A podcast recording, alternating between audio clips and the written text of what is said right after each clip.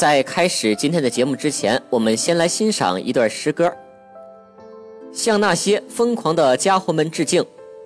他们特立独行，他们桀骜不驯，他们惹是生非，他们格格不入，他们用与众不同的眼光看待事物，他们不喜欢墨守成规，他们也不愿安于现状。你可以赞美他们，引用他们，反对他们，质疑他们，颂扬或是诋毁他们，但唯独不能漠视他们。昨天晚上，锤子新品 M1 和 M1L 发布会在上海举行。罗永浩用四年多的时间，让这场从脱口秀到精密制造行业的跨界变得有模有样。昨天晚上，我看到了一个天生骄傲、用偏执回应偏执的人。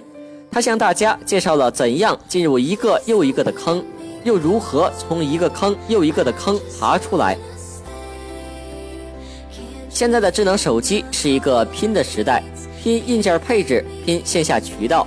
小米、魅族努力的进入中高端市场，华为、OPPO、vivo 则继续占据着中高端市场。这一市场现状，某种意义上表明了一个问题：单纯的性价比已经不再是用户关注的重点。拼配置的阶段似乎已经过了。对于手机厂商而言，不盲目堆砌配置，按照用户的需求展开技术创新，真正去定制完美的产品，才有可能获得成功。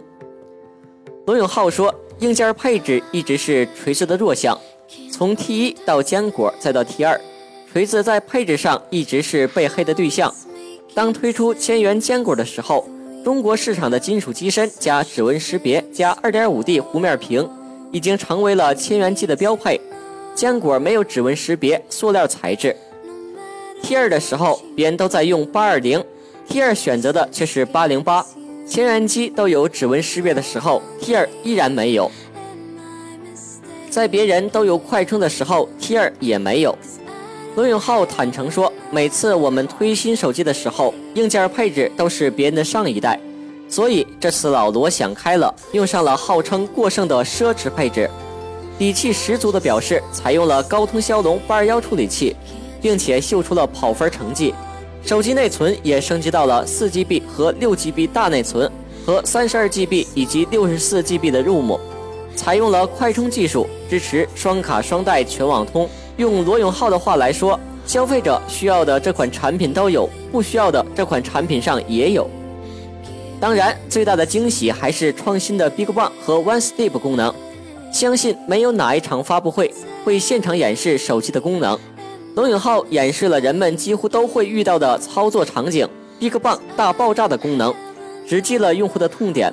不得不说，锤子这次做的确实很好。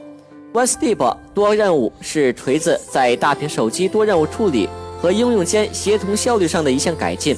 现场演示来看，确实足够惊艳，也非常能切中我们的实际使用中的痛点。涉及到了微信照片、文字分享以及集成的图片文字识别功能。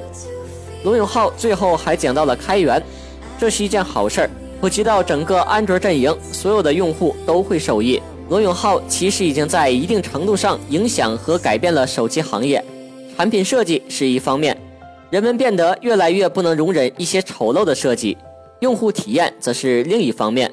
老罗把繁复琐碎的细节改进并且进行优化，罗永浩或许已经走出了一条属于自己的道路。